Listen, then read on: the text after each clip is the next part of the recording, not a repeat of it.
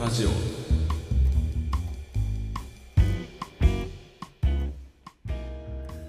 ガチャ料理武藤武藤拓郎です武藤太郎です。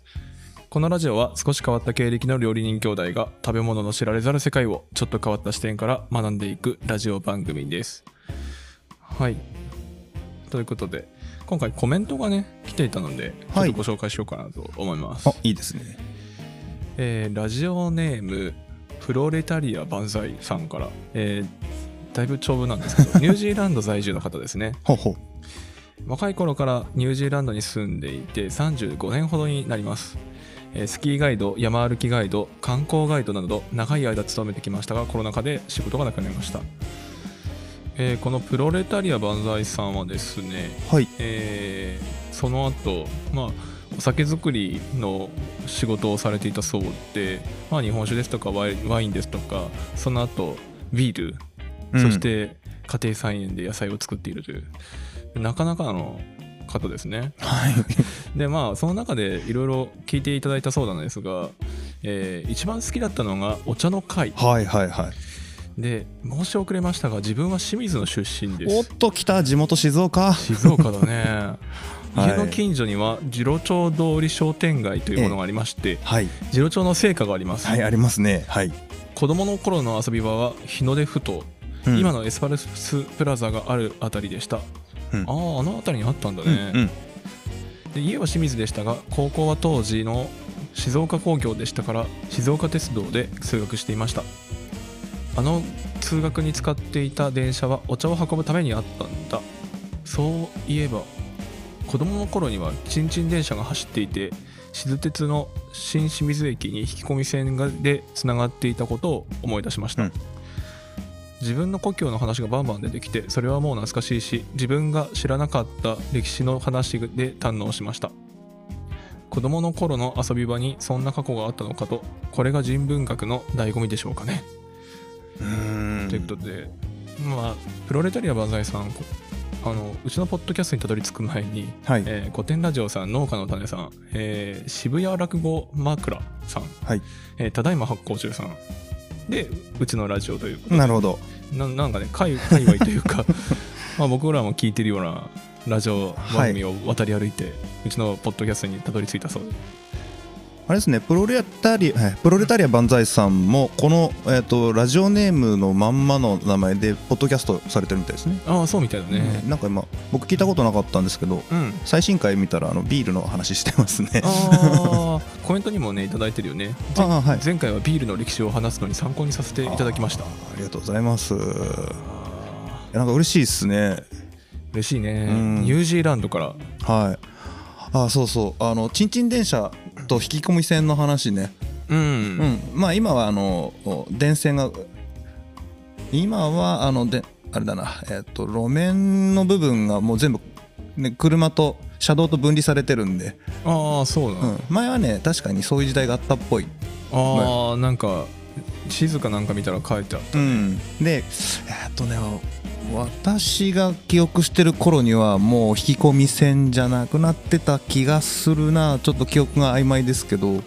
軽便鉄道が敷かれてたんですよ軽便鉄道軽便鉄道っていうのはあのいわゆる今の列車よりもちょっと規格がねちっちゃいんですよはいはいはい線路の幅とかうん車体自体が、うんうんでそれで、えーっとし静鉄の新清水から港までこう引き込み線がね あのお茶を船に乗せなきゃいけないからああそういうことね、はい、もうちょっと伸ばすかみたいな、はあはあはあはあ、そういうのがあったはずですね確かね、すごいねうん、前もお茶のシリーズで話したけどはあのお茶を運ぶためだけに鉄道が作られるって相当な量だよ ねいねえ結構結構ですよ結構だよね、うんまあ今だったらトラックでどうにか運搬するんだろうけど多分そんな量じゃないんだよねじゃないでしょうねこの間の茶の都ミュージアムはいの,、あの歴史の資料を見るとさ、 うんなんかあのーお茶の揉む作業、うん揉み込みの作業をなんかなんだ生死思考業を思い出すような人の並びをして たよねずらーん並んですごかったさからね全員手だ手と箱だけっていう、はいあのなかなか想像だにしない本当人力工場みたいな、うん静鉄が引かれた頃敷かれた頃っていうのは静岡県産だけじゃなくて近郊のお茶が全部静岡に集まってたみたいですからねああ、うんそういえばそうだっけねでそれを一回茶町に集めてそれから清水に運ぶんだから相当な量じゃない、そうだね多分数百トンとかそういう世界なんだうんろうはいで今はあれですねプロレタリア万歳さんはニュージーランドの南島ですねいや懐かしいそうなの行ったことあるんですよあるんだ1週間くらいそれこそ南島の南の端っこの方にある農場にお世話になったことがあって、あー、まあ、大研留学みたいな感じでねファームステイさせてもらったんだけどあーあるよね向こう行くとそうねそうそううんとね泊めていただいたところがもうさすがニュージーランド羊飼ってる農家さんで、うん、はいでねパッと見どのぐらいいるんだろうと思ってもうちょっと数えらんなくって羊の数がおーそうなんだでどのぐらいいるのって言われたら1,000頭ぐらいいったら3,000って言われて あのね面積が広すぎてその羊の一群が何頭なのか見当もう余計わかんないのよ、ああそういうことか、うん、で馬も飼ってらしてでその農場の中移動するのにバギーないしは馬に乗って移動するあ馬ねはいで結構急斜面とかもバギーじゃ通れないところも馬だったら登ってくれるんで、うんでね途中であのオーナーさんご主人と僕と僕の後輩当時僕ら高校生だったんですけど、うんここから見える丘っていうか山だね山の頂ね全部がうちの農場だって言われてびっくりした どんだけ広いねんって言ってじゃあれでしょだって家の門っていうか門というか入り口から自宅まで何十分とかかかるとかって車で20分とか普通に走ったんじゃないうわ遠っだから敷地がだだっ広いんで車で20分って結構あるよね、はいだから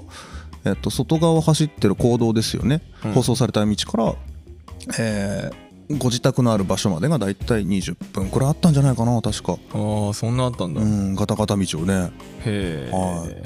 であの南島の中でももうガチで南の端っこだったんで、うん、結構冷えるんですよあ冷えるんだあそうそうそう緯度的には結構高い位置にあるあ高いんだそうだからね南北ひっくり返していくとどのぐらいだろうなちょっと緯度ちゃんと見たことないけど秋であのぐらいの寒さだから北関東とかねはもうちょっとあんのかもしれないけどあ何オーストラリアだとシドニーあたりとかなんのかなちょなんのかなっと俺もよくわかんないんだけどさただねあの うん、うん、ニュージーランドで海見てるともう南北の感覚パニックになるね あれね ああ逆だからね、はなんかうっかり南の海を見ているとそっちが北のように感じてしまう、あー確かに確かに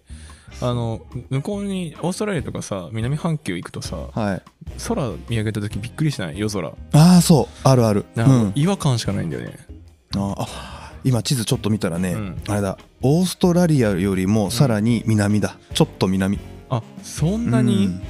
ニュージーランドは割と真横なイメージだったけど違うんだねょっとね、えっと北を上にした日本人が見る地図でいくと右下ぐらいのところだねニュージーランド自体が、ああ本当オーストラリアのメルボルンよりもさらに下なんだねうん確かにね行ったのが9月9月じゃないえっと4月とか3月だからもう秋なんだよねうんうんでっかいどんぐり転がったの覚え てるわうんああそうなん だそうあとね、えー道路にちょうど立てたあの看板、うんうんでっかい看板があって、えーサンタさんがササーフボード乗ってたのを見てびっくりしたあああのよく絵はがきであれですね、はいはいああれリアルにあってちょっとびっくりしたねああそうなんだ あさすが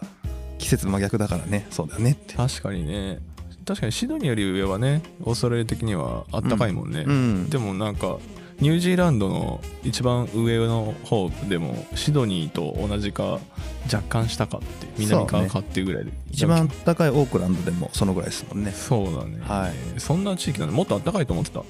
結構ねどのくらいなのかちょっと正確に見てないですけど、うん行った時の肌感だと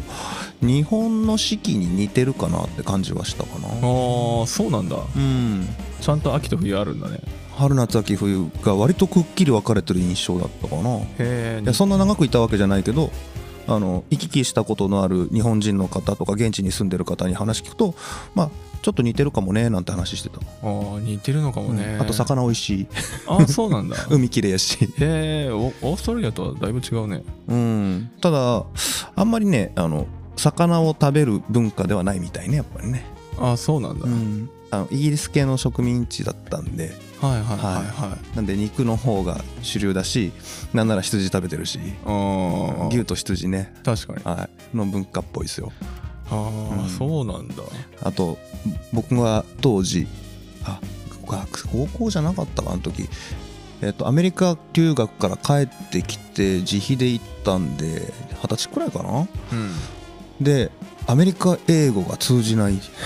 アメリカ英語は通しじな聞いき取 れないああはあのねこのオセアニア地域の方独特らしいんですけどいはいは「エイ」を「エイ」って発音するんですよいうんうんでうんブリティッシュ・イングリッシュ、まあ、イギリス英語ですよねもうそその時点でアメリカ英語とはだいぶ違うわけですようんもっとはっきり喋るそうだね綺麗じゃないですか確かに確かにでかつ「A」が「あ」ってならないんですよ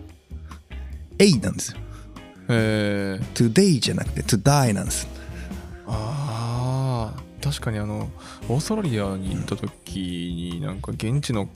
おばちゃんか誰かにずっとなんか日本好きだからちょっと一緒に喋ようよってショッピングモールで捕まったんだけどさ、その時に全然分かんなくてあそう結構ねもう困ったあの頭ではね知識で聞いたんだけどうん「マンデー」が「マンダイ」になった瞬間にとっさに聞き取れなかったりとかうんうん「ワンダイ」って「いつかね」みたいな感じで「ワンデイ」のつもりで「ワンダイ」って言われてて「ん誰か死んだ?」みたいなん でうんあー確かに ブラックジョークに聞こえちゃって何の話やろうと思ったことがあるああそうなんだ、確かにバス停で話しかけてきたおじいちゃんはもう完全なる白人系の方だったね、もう祖先はヨーロッパの方の人だよって言われてうんまあもうあのクイーンズタウンとかがあるぐらいですからねあーあクイーンズタウンってそういう名前そういう意味あそかうそうそうへークイーンだからね女王の街はいはいはいそんな感じのあ街ですそうなよんだめっちゃ綺麗なとこへえ今行ってみたいなもう一回なんかね当時なんか2週間くらい行ったのか23週間ぐらいなんかバックパッカーズで行ったけどへー多分事前知識が足りなかったんだよねそう今もう一回行きたいわ、ねあーいろんな国もそうドイツもそう、うん今行ったら絶対面白いのにとかさ結構ね僕が知ってるニュージーランドの食の歴史っていうか日本との関わりだと、うんもう随分昔だけど日本人でニュージーランドでそばの畑作った人がいた気がするへえだから気候が真逆だからああ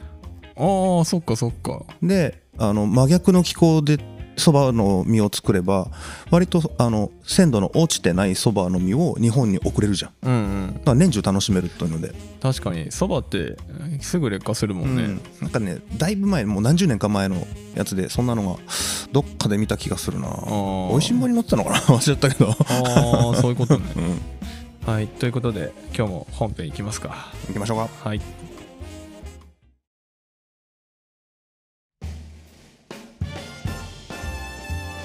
はいでは前回からの続きですで今回は砂糖の始まりの物語砂糖の始まりの物語そうそうそうやっと砂糖始まる、やっと砂糖始まるんだよもうちょっと前回間間空いたから前回はあれだっけねあの種類の話か、そうん、そもそも砂糖ってなんやねんっていうね うんなんで関西弁っぽくなったか知らん けど関西うん、関西住んでたことあるあるみたいな、うん、糖質糖類とかねうん初糖がどうとかこうとかとか、えっと砂糖の作り方の話を前回はしましたはいで今回はまず砂糖きびいきましょやっと出てきた砂糖きび、 う でもまだ砂糖出てこないんだけどさまあ、とりあえまずだまだ砂糖にならとなりあいえず一回原料の話しましょああはいはいうこ今回のうちには必ずあのちゃんと砂糖になっていきま すんで、はい、第3回までかかるじゃあまず砂糖きびの出身地はうん前回まででどこら辺っていう話したのか覚えてますか砂糖きびはい原産地結局どこだっけ そうですねあのニュージーランド方面なんですけどもうちょっと北の方ニューギニア、ああニューギニアはいニューギニア島が原産地の一つだというふうに言われてますおーであのねこれ調べても調べてもよくわかんないですけどうん南アジアか東南アジアのどこかおそらくニューギニアみたいなね そんな感じああそういうことね、はいわかんないんだはっきり分かってないんですよでこれねあのはっきり分かってないのにちょっと理由があってですねうんえーっと前々回でサトウキビっていうのはいろんな亜種がありますよただ自然繁殖してきた品種っていうのは大体2種類しかありませんそんなような話したと思うんですねはいはいはいでこの2種類っていうのが、えーっと1つがサカラム・ロバスタム、サッカラムロバスタうん、ロバスタムロバスタムこれあのなんていうの かな俗名と種名みたいな感じね、うん学名だよね、学名はい、でもう一種がサッカラム・スポンタネウム、サッカラムスポンタネウ ムはいまあ、名前覚えなくてもいいと思うんですけどあーなんかどっかで聞いたことあるくらいまだ入れたいじゃん、はい、まあそうねあの頭の部分は全部サッカラムなんで下の方だけいきましょうかはい、でロバスタム種が、えー原産地はっきりしてるんですよ、ああそうなんだ、はい、これがニューギニア島原産、あニューギニア島ね、これは明確なんですよは問題はこのスポンタネウム、いサッカラムススポンタネウムはい、これが南アジアから東南アジアのどこかしか分かってないんでおーやっぱねあのアシみたいなねイネ科の植物なんでうんめっちゃ繁殖するんですよはいはいはいはいもう人間が何もせんでもバンバン広がってくんでうんどこってなるああもう、まあ、あれかどこかしこにもあったような状況になっちゃったのね、そこからこうたどってたどってえ始まりの一点を見定めるのはやっぱり大変みたいですようーん、はでこの2種を元としていろんな掛け合わせが行われていってえー現在につながっていくとはいはい、いうことなんですけど、うんまあ、まずこのメインの主流になっていくところで、まあ、ニューギニア産のロサッカラム・ロバスタムからいきましょうかはいこれね結構今でも使われてんのかな、使われてる、うん、なんかね特徴としてめちゃくちゃ繊維硬いらしいんですあでそんなに甘くない、あ甘くないうん、だからそのニューギニアではもともと例えば垣根だったりとか家の屋根だったりとかそのね鋼材として繊維を使われてたっぽいおーもう建築材じゃないあけど建築材もう食べるとかじゃないみたいな、ああそうなんだ、うまあ甘かったからね、まあ、甘くないって言っても今のサトウキビに比べてはだから、んまあ、それなりに需要があったのかもしれないけど、まあ、繊維の方をよく使われてたみたいうんうん使い勝手が良かったんだね、はいうん、でこれがもう今からいや8,000年以上昔の話1000年以上昔8,000年以上前、 8000年以上うん、なんか紀元前何千年6,000年とか7,000年とかうん8,000年とかもう分かんないぐらい昔の話ねはあこいつが出てきたのがそうなんだ、はい、でこのロバスタムサッカラムロバスタムをえっ、とね栽培品種化するんですよ栽培品種かはい、まあ、育てるんですねああいわゆる選選抜じゃないけど選抜する前にか、普通に、まあ普通に栽培したってこと普通に栽培していってでじゃがいもの時にもあったけどこれがいいなあれがいいなってだんだんこう残ってくるわけですよはいはいはで、えー種が変わってくるいおーということが実際に起きます、うんうんはい、で誰がやったのか、お誰がやった、はい、ニューギニアの原住民原住民、うんそまだそこ かう、うん、だす石器時代ね あ石器時代だってもう今紀元前6000年とか7000年とかそういう時代の話だからあ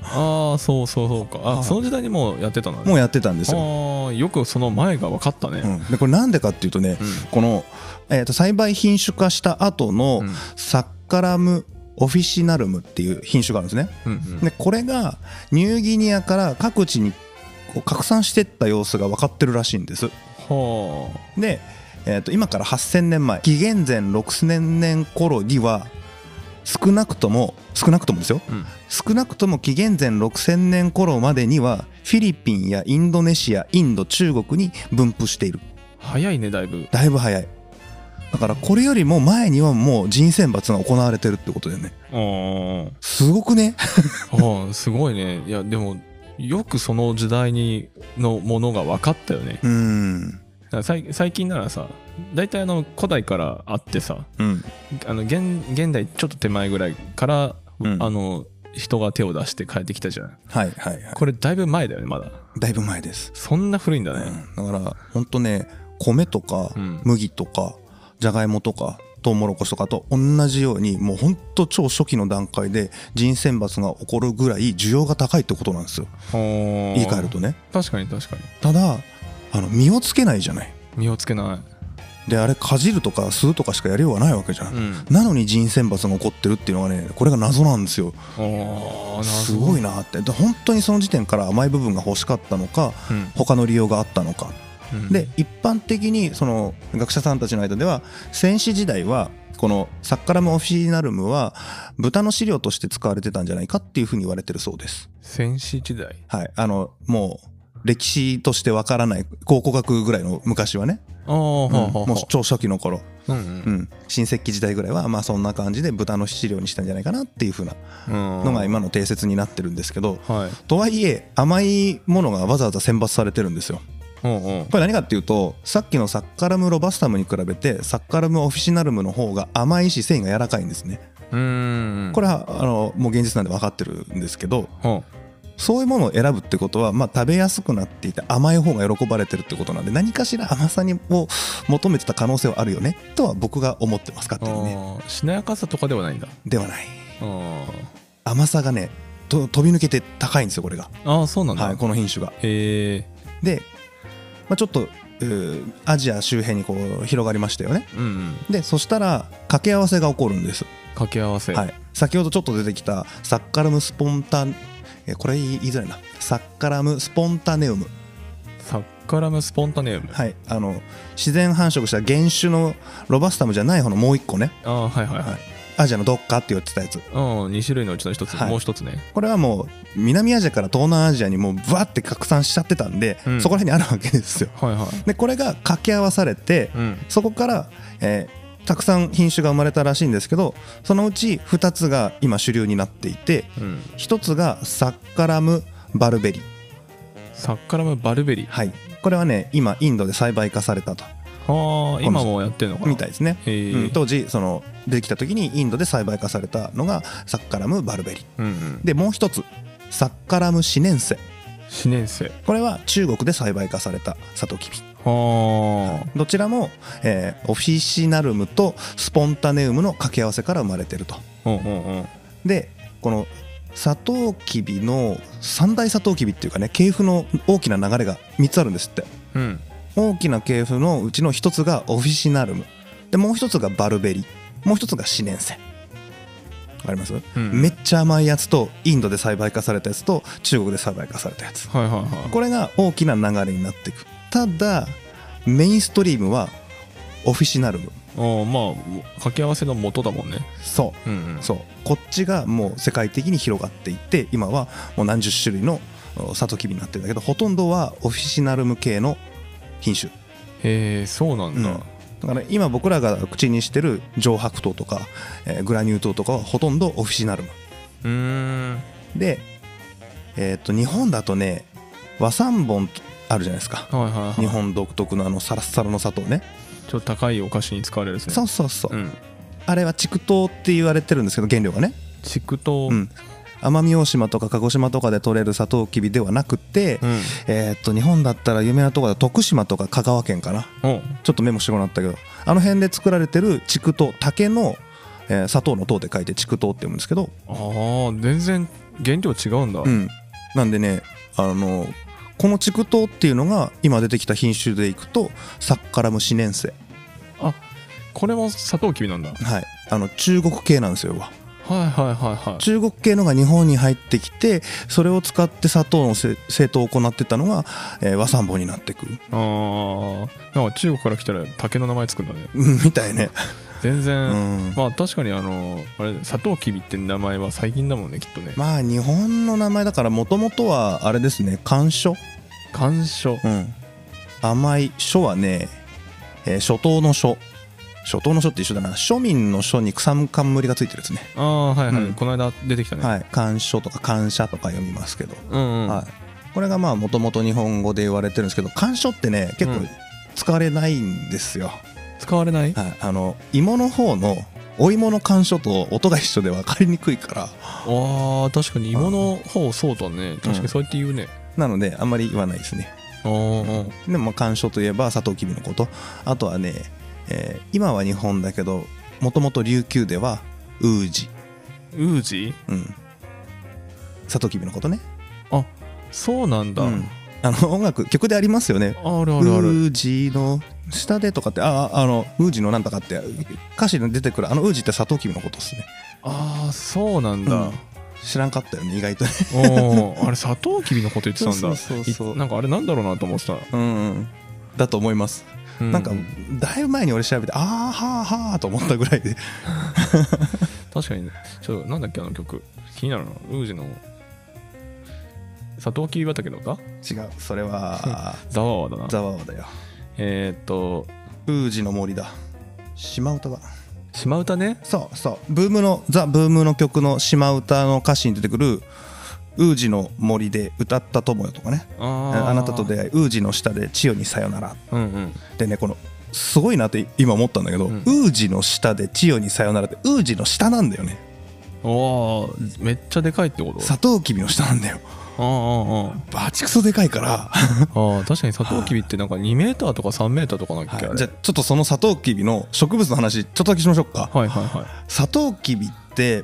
えっと、生育条件が最適な環境だったら、うん理想的な条件下だったら、うんめちゃめちゃデカなるんですよ いおうおう高さ3.6メートルから4.6メート ル23メートルとかじゃないんだじゃないんだ3.6から 4.6? うんめちゃくちゃでかいねねで直径が5センチくらいになるえ直径5センチでそう細っまあすあのイネ科の植物としてはめちゃくちゃ太いんですけど、うんまああのだからイネの超巨大なやつと思って ああまああのーあれか田んぼに稲が生えてる時にはいこあの自分たちちっちゃくなったようなそうかもねまんまなんだろうね、はいそのスケールそのまま人間だけ小さくしてみたら多分そのままスケールではい大きく見えるみたいめな、っはちゃめちゃでかいみたいですよあ相当でかいね、うん4メーターか大体4メーターぐらいあるみたいですよ、 4メーターね、うんでかいやつだとね確かあでもうこれも理想的条件下だとこの生育速度もすごくーへて、ええーとね、最速だと1日に5 0センチ伸 びる1日に5 0センチ、うわーって一気に伸びていくらしいよ、そんな伸びる、ね、あじゃあえじゃあ昨日見て今日見たら5 0センチ増えんのそうみたいやばえ3日見なかったら1 5 0ンチぐらいいくってことその、みたい期間よで、はああ恐ろしいねいね、すごい成長力があるらしいんですよあしかもこれねあの米とか麦とかと違って実をつけないじゃないですかあうんうんうんじゃあどうっやって繁殖するのって話なんですけど確かにこれねあの節から芽が出るんですよね節から芽が出る、うん、なんかね竹みたいなイメージで節がつくんですよはいはいはいそこから芽が出る、ああ確かに節あるね、うんあ芽出るんだ、はい、でその芽が出てる節を切り取って残しといて、うんそれを埋めるとまた増えそこから生えてくるああ見たことある、かさそんな感じでうんね、増やせるんですってへえ挿し木みたいな感じなんだね、しかもこれね交雑しなくていい交雑だからオスとメスの株があってさ花粉だったら受粉しなきゃいけないとかあるじゃないですかああ普通はねいらないんですよだからもう本当にその節ブチって切ってで植えれば埋めればそれでいいへえバンバン増えるのよ、それは増えるね、ははい、そういう植物らしいですあ、でも自然繁殖どうしたんだろうね横からねえ普通はなんか種が落ちてさ土に触れんといかんけど、んあ節から出た芽が土に落ちるとはなかなか思えないけどでも要はそうやってしか増えれないならそういうことなんだろうね、うんまあ、逆に倒れたらそこからとかあるんじゃない 知らんけど、ああまあ可能性はあるね、うんすいません今適当に言ってますよ うんうんでそのサトウキビの生育に関してじゃあ最適な条件ってどんなんなんだろうっていう話になるじゃないですかうんうんまずねざっくり言うと十分な日照が必要で豊富な水が必要です、あ豊富な水、はいまあ、日照量と水が大事だよって話ですねうんうんはい、であとね気温もあのある程度制限があるんでちょっとざくっと言いますね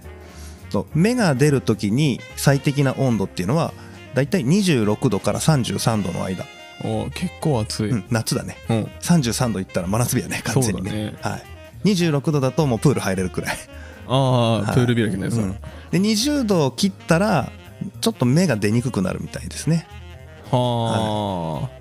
でさっき言ったあの1日5 0センチとかいうあの成長期ねあ、はいはい成長期の適温は30度から34度えもう真夏真夏日うんだから沖縄とかいいんですよね確かに、ぐいぐい伸びるうんうん、で38度を超えちゃうともう成長止まるあ逆に暑すぎるはいはいはでい16度以下も止まるはあだから30度以上で爆速で伸びるんだけど16度から20度の間でも成長はできるよってことなんですあーそうなんだで実はこれこの後の物語に結構影響してくるんですけどほこの16度から20度の間でも成長できるだから日本でも育てられるし中国でも育てられるしなんなら地中海まで行けるんですね、うああそうなんだ、で38度超えちゃうようなアフリカのすあの赤道直下だとちょっと厳しいかなみたいなうんうんいうことが出てくるわけですね、うんはい、これはこの後の砂糖の格差に影響する部分かなと思います、そうなの格差出るんだね、うん、であとねこれ砂糖自体のサトウキビの品質にかかってくるんですけどもう成長しきった後に成熟期に入る、うんうん、うん、なりますよね、まあ、どんな植物も大体なりますよねはいはいでその成熟期っていうのは、まあ、人間目線でいくと糖を一番蓄えるタイミングなんですよあーまあ確かにそんな気がする繁殖のためのエネルギーを貯めるタイミングですからうん、この時に必要なのは昼と夜の温暖さはあ温度差ね温度差ね夜は寒くて昼はちゃんと暑いみたいなうんうんそういう環境が結構必要ででこれがはっきりしてる時ほどあの糖度が変わってくるみたいな高くなるとかあーやっぱ必要なんだね温度差っていうのはなんかねあのお茶もそうじゃん あうんの朝晩の温度差が激しいところの方が美味しいお茶ができるみたいなのあるじゃんうんうんあるね似たような感じなのかなまあななんなんだろうねなんか危機感を感じるとかいう話もあるけどねあーそのそうだね作物自体うがーんそれで生命力がこう繁殖するための準備をぐっと高めるって言われてるけど、あれもそうだねトマトなんかもそうだねまあそうだねねみ水の制限とかもそうだしね、うんうんうんでまあ、一応ねそんな中でもあの水に影響するんだけど吸水力が最高にあるのが28度から30度うんうんで、えっと10から15度くらいまで下がっちゃうともうほとんどあの水吸わなくなっちゃうああそんなレベルなんだそうらしいですよへえで、まあ、ちょっと水の話したんですけどだいたい、えっとね、年間降水量が1200ミリから1500ミリほど必要年間で結構っすよそうなんだはだいぶジメッとしてるぐらい降ってくれないとあ1200ミリうん1200ミリどうなんだかだら四国とかそのぐらいじゃないあもっとあるかー四国はね結構降るの2000く台らいなんだっけ台風来るからね本当台風来ると普通に300ミリとかうんそのすごい豪雨とかだとね、うんうんあの数ヶ月で300ミリバーって降るけど、はい年間でもそれが1200ってなると 4, 4ヶ月ぐらい降り続けんってかんから結構な量かな結構ですそうだねはい結構だねでかつその成熟期はあんまり水多くても甘くなんないんではその緩急も大事なんですよああそうなんだはいらしいんですねほうほほらさっきトマトの話しましたけど水やない時があった方がちょっといじめてあげた方が甘くなるみたいなのと多分同じ原理だと思うんですよねううんうんでこれらの気候条件を総合してどんな場所が最適ですかってなると熱帯地方ですねまず、うんおお熱帯地方、はい、気温がもうだって26度以上とか30度以上とかなってくれないといけないんで、うんうん熱帯か亜熱帯とか、まあ、ギリ温暖湿潤でもたあの気温の暑い地域とかはいはいはもうまさに今そこにはまってるはずなんですね、いうん沖縄縄とか鹿児島とかそう奄美大島とかね、うんはい、で、えーできれば雨季と寒季がはっきりしてる方が良いだか雨季と寒季がはっきりしてる方がいい、ら成長期には雨バンバン降ってくれてうん暑い時にバンバン雨降ってくれてで水をしっかり吸って成熟のこう刈り取るちょっと前に、えー寒気がやってきて水が少なくなってぐっと甘みを増してきてうんうんうんはいでしかもその中でも寒暖差があった方がいいっていう話だったじゃないですかはいだはから、えっと熱帯気候の中の、えー標高のちょっと高いとこねいうんでやるともう抜群の環境になるとああそうか下の方だと暑すぎたりするのか、湿気が多かったりとかそうねあと寒暖差がなくなる冷えないからああ確かに確かに、はっていうことらしいですねはあはいで今日ここでなんでこんなね栽培条件言ったかっていうと、まあ、さっきもちょっと言いましたけどこの後の、えー砂糖産業の拡散と直結する話なんですこれおおそうなんだ、はいああこの地域で栄えなかったのは気温が微妙だったからなんだとかうん雨足らんのやとかねうん、そういう話なんですよ、ああはい、静岡ってどんぐらいなんだろうね あどのぐらいなんだろうねちょっと静岡の降雨量調べてない静岡のなあ静岡の年間降水量平均で1800から2300前後おおまあまあまあまああるよね、うん静岡川多いしね結構雨降りますねうんこのくらいまんまだねじゃあ温度が足りないのかこの辺そうそうですねあの遠州地方だとだ、ね、あんまり超えちゃってもいけないみたいですよこの降水量がああそうなんだ降りすぎてもはいはいはい、まあせいぜい2000ミリくらいまでには収まってほしい、うんうんううんん、で静岡県で行くとこの掛川市がある遠州地方ですねうんは今見たら1600から2000ミリあはあはあちょっと多いのかちょっと多いけど灌漑設備によってはギリいけるああそういうことね、はいちょっと作ってるもんねそうなんですこれね本編の中でどっかで話そうとは思ってるんですけどうん今は違いますよ江戸時代のサトウキビ栽培の日本における最北限うん北の端っこが、えー静岡県西部遠州地方ですねこの掛川のあるところのうんちょうど真南に行ったところの遠州横須賀地域おお横須賀、はいこっからお店から20分ちょっと30分ぐらいかそうね車で行っても20分くらいで着くかな、うん、うん、そこに横須賀城とあるねありますね横須賀城はいあれが日本における砂糖業の最北端そうなんだなんですよ、ああ今だに砂糖は売ってるもんねはい一旦廃れたんだけど復刻して今作ってますねうんうんうん、ははいい、というところなんですねはあここ最北限になったんだ、はい、まあ、今はねもうちょっとあの房総の方まで行ってますけどまあ全体的に上がっちゃってるからはい今ねはいそうなんですそうなんですうん江戸時期はねもうちょっとあの環境が気温が低いんで、うんうんはいまあ、そういうことだと思います、ほーはい、というところにつながってくるんですよこの気温とか生育条件見ていくだけでもねおうおうはい面白いね日本の中でもだいぶ分かれるんだね、そうなんです、うんしかもちょうど真ん中あたりっていう、はい、はいうん本当だねちょうど真ん中やねねすごいだから日本は四季があったのかな四ああどう季がなあんっでたしかょうら真ん中になったのかな分かんないです分 かりまどせっんちか分かんないけどはい、でこの環境に適した場所この環境がある程度こう担保されてるような地域で砂糖が生まれてくうんうんるでやっぱね、えーサトウキビが密になって砂糖になるにはそれなりの文明が必要なんですよね、文明、はい、前回あの砂糖の作り方の話しましたけどうんあれね古代でも結構それに近い砂糖の製糖方法もうやってるんですよおうおう紀元前に、紀元前にね、うんえーあの潰して絞って、はいはいはいであの煮立てて凝固させてみたいなことはもうね紀元前500年とかにはもうやってるは あ、紀元前500年かはいは紀元前500年頃の東から北側のインド、あ東から北側のインド、うん、東インドとか北インドうんうんうん逆三角形の右側とちょっと上の方ねはいはいあの辺りが砂糖業の始まりの地域じゃないかというふうに言われている、ああそうなんだ、うん、らしいんですねうん、なんでそこなのかは分かんないです、分かんない、はい、インドには噛むと甘い足噛むと甘い石がある噛むと甘い足分かれて石って何石ストーンストーンがある石ほという表現を、えーしたギリシア人が記録を残してるそうです、うへえ、はい、まあ噛むと甘い足っていうのはサトウキビそのものですよねうんうんうんでこの噛むと甘い石っていうのは多分固化した塊になった、えー糖蜜ですよおうシロップが凝固してもうガッチガチに固まってちょっと大きい石になみたいになってる、はいはいあのえー、と岩塩みたいな感じかな、うんうんううんん、そうういうのがあってびっくりしたってことが書かれてるみたいですああそうなんだ、うんじゃあもうあったんだねあったみたいもうそれが大体紀元前、えー300年代とか紀元前300年代の話、はあすごいね、はい、でそれを書いたのギリシャ人なんでギリシャ人がしたのがそのぐらいって話ですねあはあはあはあ、それよりも100年以上前にすでにインドには砂糖があるうんでそれちゃんとインドの書に残ってる残ってんだ残ってる記録があるへええーっとね正確な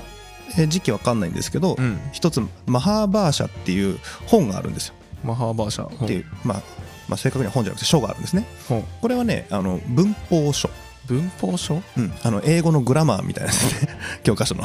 文文法を教えてくれる本があるんですねはいはいはいこれサンスクリット語の世界最高の文法書の一つって言われてるやつがあってへえこれが紀元前400年から紀元前200年くらいちょっと幅がありますけどね、はい、ここに何が書いてあるかっていうと砂糖の製法とか種類とかじゃなくて砂糖を使ったお菓子とか料理のレシピがもう載ってる何種類もああそこまで載ってるんだそう結構すごくないへえすごいねねえもうそういうのももう載っちゃってるしはあは多分ね砂糖の歴史調べててこっちの方が有名かな紀元前300年代の終わり頃がうん310何年とか、えー305年とかまあそのぐらいなんだと思うんだけどそのぐらいに書かれたと言われている「アルタ・シャーストラ」っていう本があるんですね。あアルタ・シャーストラはい、これを書いたのがカウティリアっていう人ですね。うんで通称カウティリア実理論とか言われてておカウティリア実理論実理論えっとねまあ、これね結構僕面白かったんでちゃんと紹介をするんですが、えーっとねまあ、とりあえず中身言っときますねほうほこの「アルタシャストラ」っていう本の中に何が載ってるかというとう、うん、へ砂糖の品質による等級分けがもうされているえだから質の低い砂糖のことをグダグダで質の高いやつをサルカラサルカラーはいサルカラで真ん中がカンデ噛んでうんへえこの3つの等級に分かれていてでそれぞれに価値を決めましょうみたいなことが決めらあのさ書かれてるそうです、うんうんうんでちなみにですけどこの中等級真ん中のカンデっていうのがキャンディーの語源になっていくはカンデあ噛んでキャンディーうんへえそうなんだ、はいまあ、だんだんとあのインドの方からだんだん言葉が変わってってで最終的に英語でキャンディーになっていくっていうへえ、はいキャンディーって確かにそう考えると意味わかんないもんねなんかね、もともとねサンスクリット語らしいんですああ語源はインドだったんだ、はいインド語あともうあれですよねサルカラサルカラ、こううん高級砂糖のサルカラっていうのはうんスクロースの語源スクロース、うんうん、ははいい前回やりましたよねはい初頭のあの英名はスクロースですよねうんうんまたはサッカロースとも言いますよねああサッカロースって言うね、サルカラが語源ですああそうなんだ、はいあとあれですね人工甘味料のサッカリンとかもね、へえサッカリン、はい、おーここから取られてるそうですねそうこなんだっちはちょっと不名誉かもしれないけど確かに ね高級なのにね一番質の高いやつから取られたらなんかねうんまあどの位置なのか人工甘味が分からんけど、で本に書いてあったのはここまでなんですけど、うんちょっとこのアルタシャーストラ僕聞いたことなかったしうんインドの歴史もちょっと知りたかったので少し勉強してみたんですねほうほうでこのさっき出てきたこの「アルタ・シャーストラ」という本を書いたカウティリアって誰やらというのを調べたところまあ青年紀元前350年から283年って書いてあったんだけど、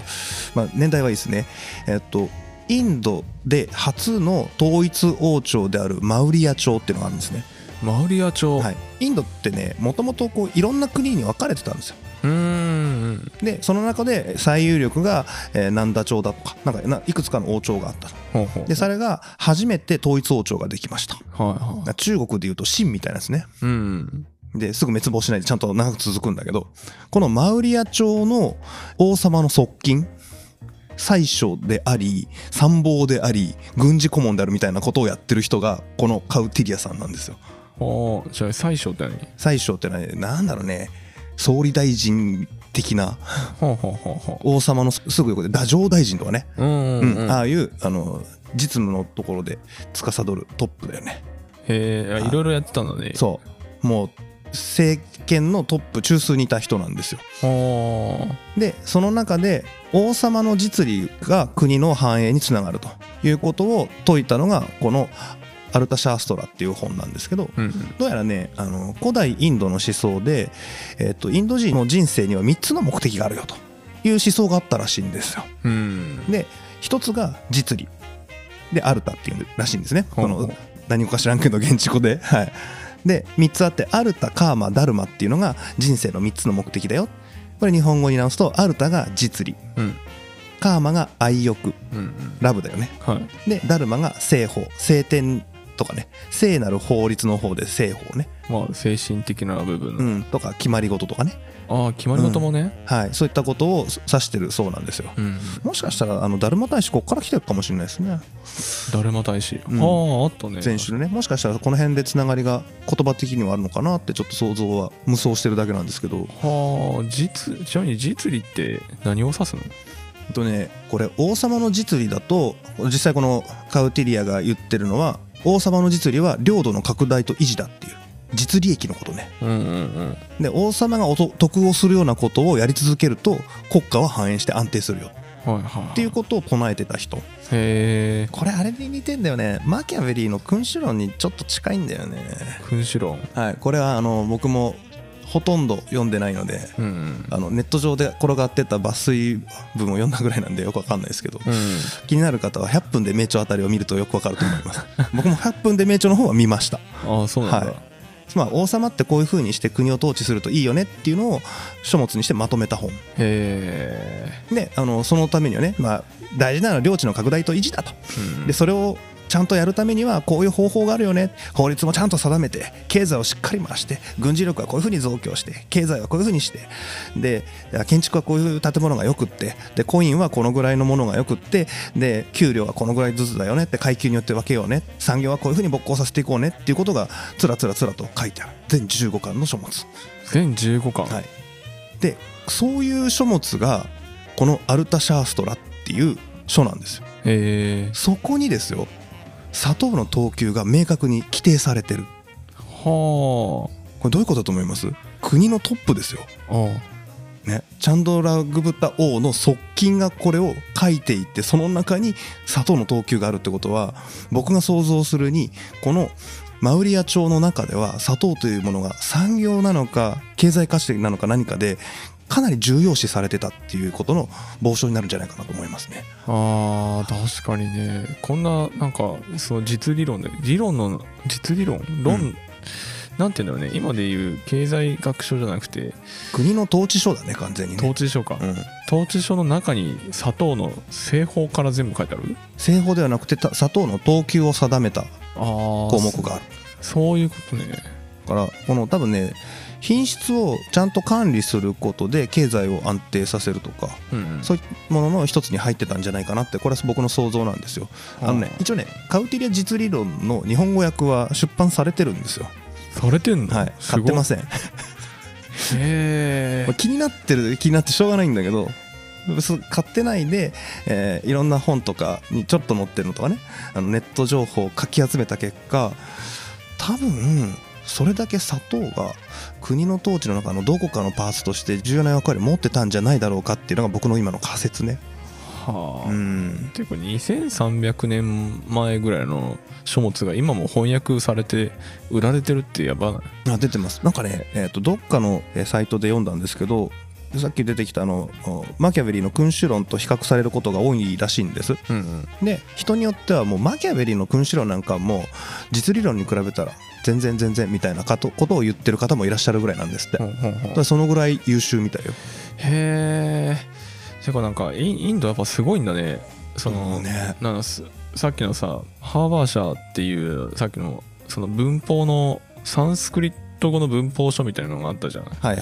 だ けど文法書が紀元前400年にあるって日本の文法というかそういう文字自体がだいぶ後じゃないまだですねもうただその大体紀元前500年頃にうんもうゴーダマ・シッタールだ釈迦お釈迦様とかねはいは孔子とかね世界的に言ったらソクラテスとかそういう地の爆発時代を超えた後なのでああそうなんだみたい確かそうだったと思うねへえ、うんそんな前なんだねそうなんですよはんはんまだ日本はねちゃんと文明もあったし社会も成立してたはずなんだけど「うん魏志倭人伝」を読む限りねうんうんけど「魏志倭人伝」も書いてあるのって、えー、と西暦200年頃とかの話うんうんだし あの当時の言語が文字があったかどうかすら分かってない上にないことになって、ま、っていう言われてますよねだからうんうん分からんのよもう、確かにねそっか魏志倭人伝自体があれか今今で例えると700年前のことを今書くみたいなうん、話だからそうこまで調べるし正確に調べられたかどうかも怪しいよね当時分かんないですよだからうん魏志倭人伝が、えー西暦200年だと仮にして、うん紀元前300年たら500年前だもんね 今から500年前の文字のなかった時代のことを書けたってきこれは無理だと思うでしょそうだね なので日本は分かんないですそうね今からはそうだね今は紀元前のこと書いてるけどそういうことだもんねそうなんです当時からしたら多分同じような感覚なんだろううねんそうそう今ちょっと脱線するけどうんあのよく誤解があるのがインドこの時代すごいねギギリシャってこうだったんだすごいねそれに比べて日本はっていう会話をすることがまあまあ聞かれるんですようんうんすごく遅れていたと実際そうかもしれないしそうじゃないかもしれない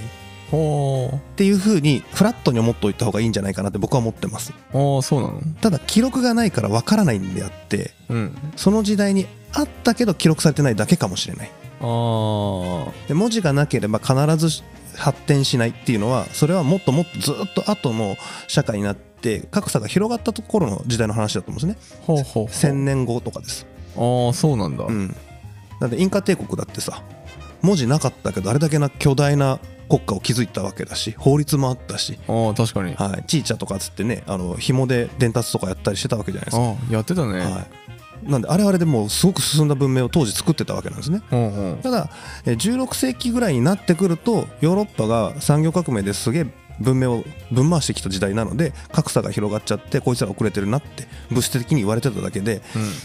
その分岐する元のあたりに戻ってくると多分分かんないだと思いますね。ああ確かにその確かに文字自体もさその人の過去の知恵の積み重ねができるっていうのもあるけど、多くの人に同じ知識を与えられるというか共有できるってところが大きいけど当時の人口少なかったらそんなかかんでもよかったのかもしれないかもしれないですね普通に口頭で口頭で全部教えればよくねうみんたういな、んうん、なってればなくても広めることはできたよねそうなんですよだからそのお集団の絶対数をでかくするにやっぱり多分僕の感覚では文字が必要なんだろうなと思っていてうんそういう意味ではインドとかねそういう古代文字を持ってるところは世界でもかなり早い段階から発展を始めたとあいうーふうに考えるのが妥当なのかもしれないですね。あーまあそうかまあ事実を見ていくとねうん、なんとなくこれは僕あの素人学問二次創作中の二次創作なので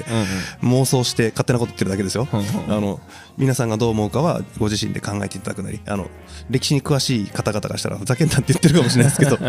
はい、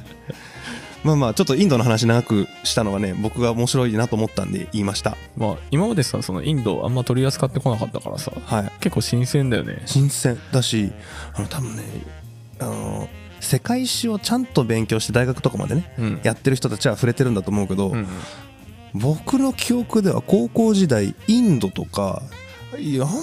ちょろっとしか触れてない気がするんだよね。そうねなぶ仏教とかさあうんの古代文明がありましたみたいなところで終わるじゃんうん、うん俺もそれぐらいしかちょっとまあ俺は苦手だからさ覚えてないだけかもしれないけど間ずーっと飛ばしててさ、うん中国史を見てるとちょいちょいインドからの影響がっていうぐらいしか出てこなくてさあーまあ俺が覚えてるのはあれだね、あのインターネットが急激に普及したせいであのおい電線大変になったっていう電線が さこのインターネット回線とぐしゃぐしゃになったっていうのは覚えてるけどそれそのもう それ歴史歴史か俺もう生まれてんだよなその時代あそっか確かにそうね、もうそのぐらいのスパンで俺飛んでるから ああそうっか、んいきなりボーンってもう多分2000年以上飛んでるから、飛びすぎ飛び すぎマジで間知らないんだよねでちょっともうちょっとだけインドとヨーロッパの絡みのあたりまでいきましょうかね、うん今日そこまででしますはいえっと紀元前327年さっき出てきたマウリア朝が成立するよりも10年前の話、おーすごい近い、うんすごい近いほんの10年前の話はいえーかのマケドニア帝国アレクサンドロス大王が攻めてきますアレクサンドロス大王はいマケドニア帝国うん聞いたねどっかで、どっかで来ましたねどっかで聞いたなギリシャの国家の中のちっちゃい田舎のとこだったんだけどクソほどでかくなってんペルシャ帝国ぶっ倒してどんどんどんどん東へ東へと領土を拡大していってしかも王様なのに先陣切って自分でバーって攻めていくっていほうほうほううでインドまでやってくるあーあーああれかビールのあたりかあビールの時に出てきましたねうんうんはういんうんはいあの人ですはいはいはい、はい、であの人があの隊軍隊を引き連れて、えー西インドあたりうんですね、うんに攻めてきますはいでバチバチに戦ってで最終的にまああマケドニア側が勝つんですけど、うんまあまあその後ちょっと仲良くなったりして国交を結んだりとかするんですねうんうんでその時の王朝っていうのがいくつかあったうちの中のインドの中にねうんいくつかあった王朝の中の最有力だったナンダ朝っていう王朝があったんですよ、なんだ町ううん、もうすぐ消えるんでもう覚えなくていいんですけど、うんそれが最有力だったとうけどこの時にまあなんとかその王朝自体は潰れずに済んだんだけどもうボコボコにやられちゃったんで一気に力が落ちてくるんですよんうんうんでこういう外敵がやってくるとねしかもマケドニアアレクサンドロスだよみたいなめクソほどやばい人たちが牙で来るわけじゃないですかはいはいはいやべえなってことになるとちょっと俺らインド勢固まって一致団結した方がよくねっていう機運が出てくるわけですようんちょまとまって守ろうぜってしたらそのマウリア朝を起こしたさっきの王様ねチャンドラグブタさんっていう人がうん「よし俺がやる」って、まあ、日本で言ったら天下統一して日本を一致団結させてやるんだみたいな感じですよね、うん、おな感じじでボンと出てきてで周りを制圧しながらこの南田朝もうボコボコに弱ってるんで「お前じゃダメだ変われ」っつって俺がまとめたら「これ」っつってで南田町ボーンってぶっ潰してでそこにやってきていたそのギリシア系の人たちもうお前らちょっと国帰れっつってボッコボコにして一掃するんですよほ追い出したりもうぶっ殺したりとかしてってーはいはいでザはーってして綺麗にしてあの今のインドをもう統一国家にしてしまういはああ紀元前にもう統一一回してんのはい、それが紀元前317年マウリア朝の成立へえすごっだからそのきっかけになった、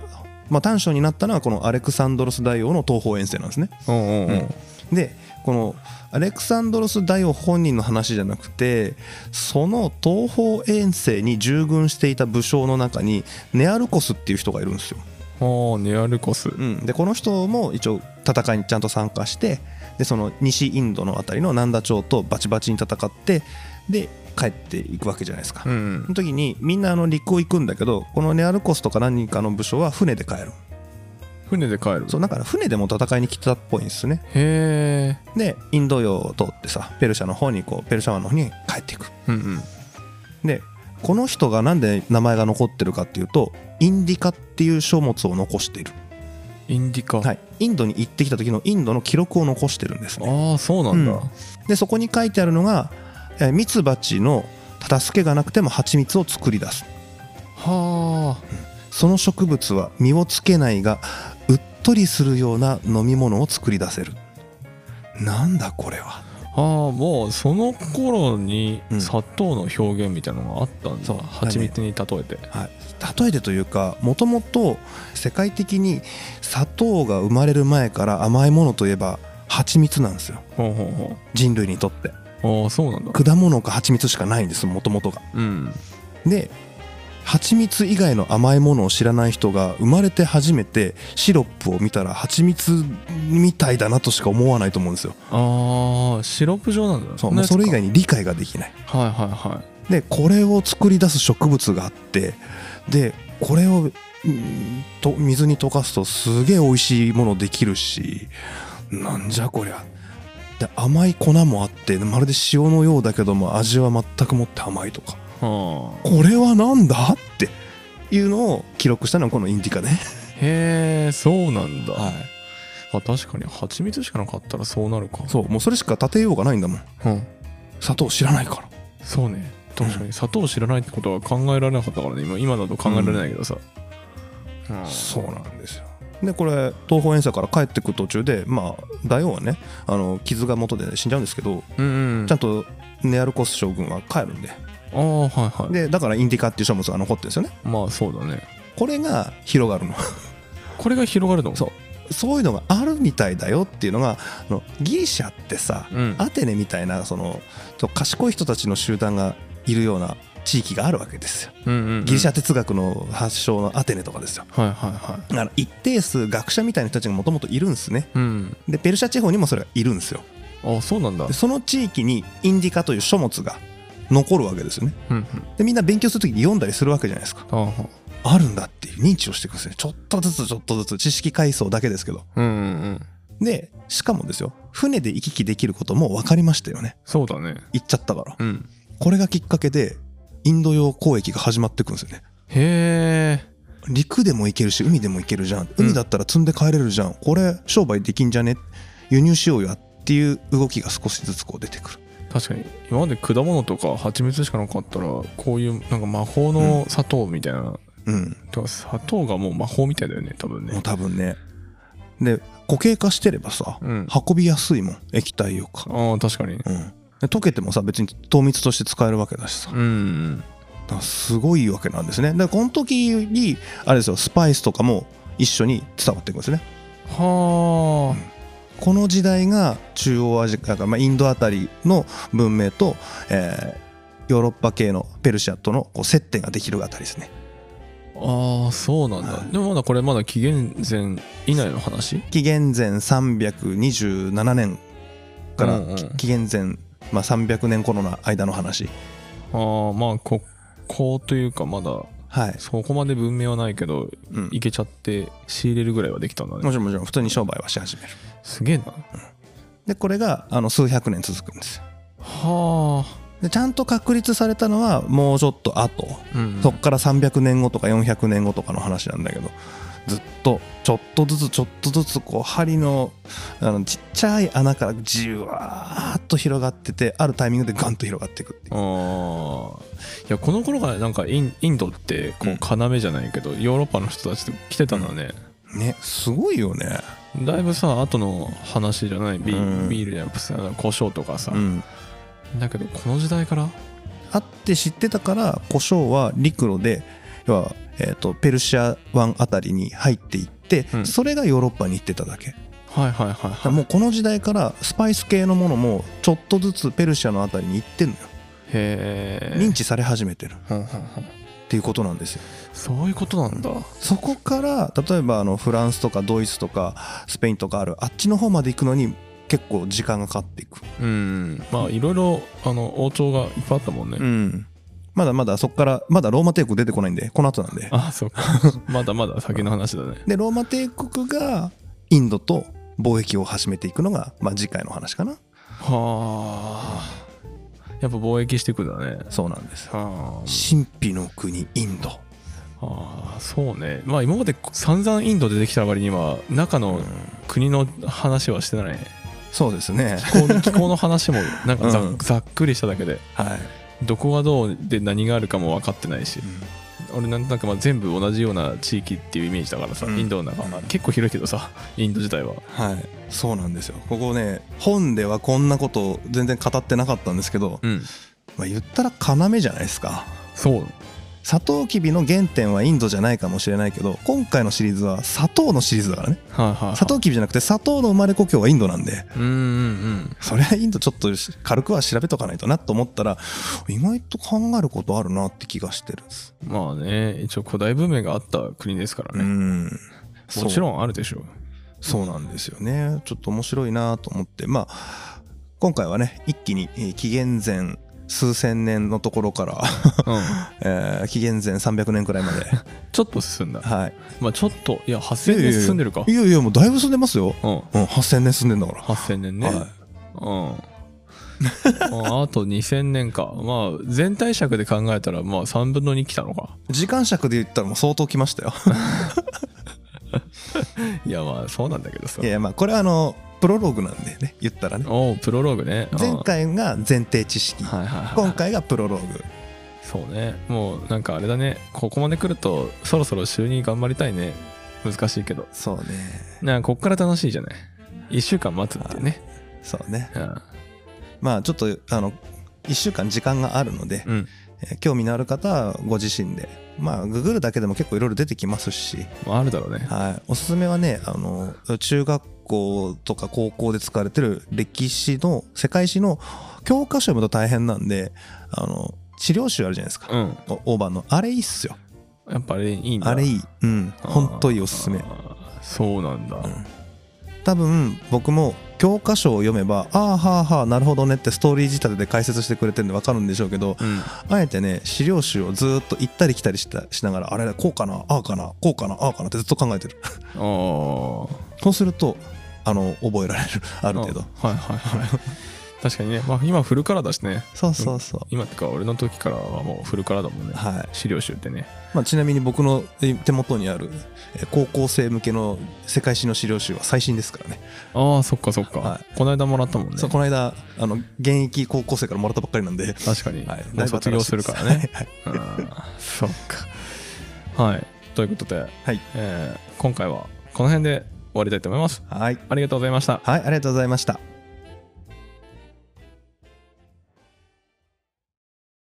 はい。行きます。はい。こんにちは。食べ物ラジオサポーターの松健哲です。食べ物ラジオでは活動を応援してくださるサポーターを募集しています。もっと食べラジオの話を聞きたいというそこのあなた。私たちと一緒にサポーターになりませんか詳細は概要欄またはホームページをご覧ください。サポーターコミュニティでお待ちしてます。すごい。すごい。すごい。あ全然違う。すごい。異世界ですよね。異世界。へえ。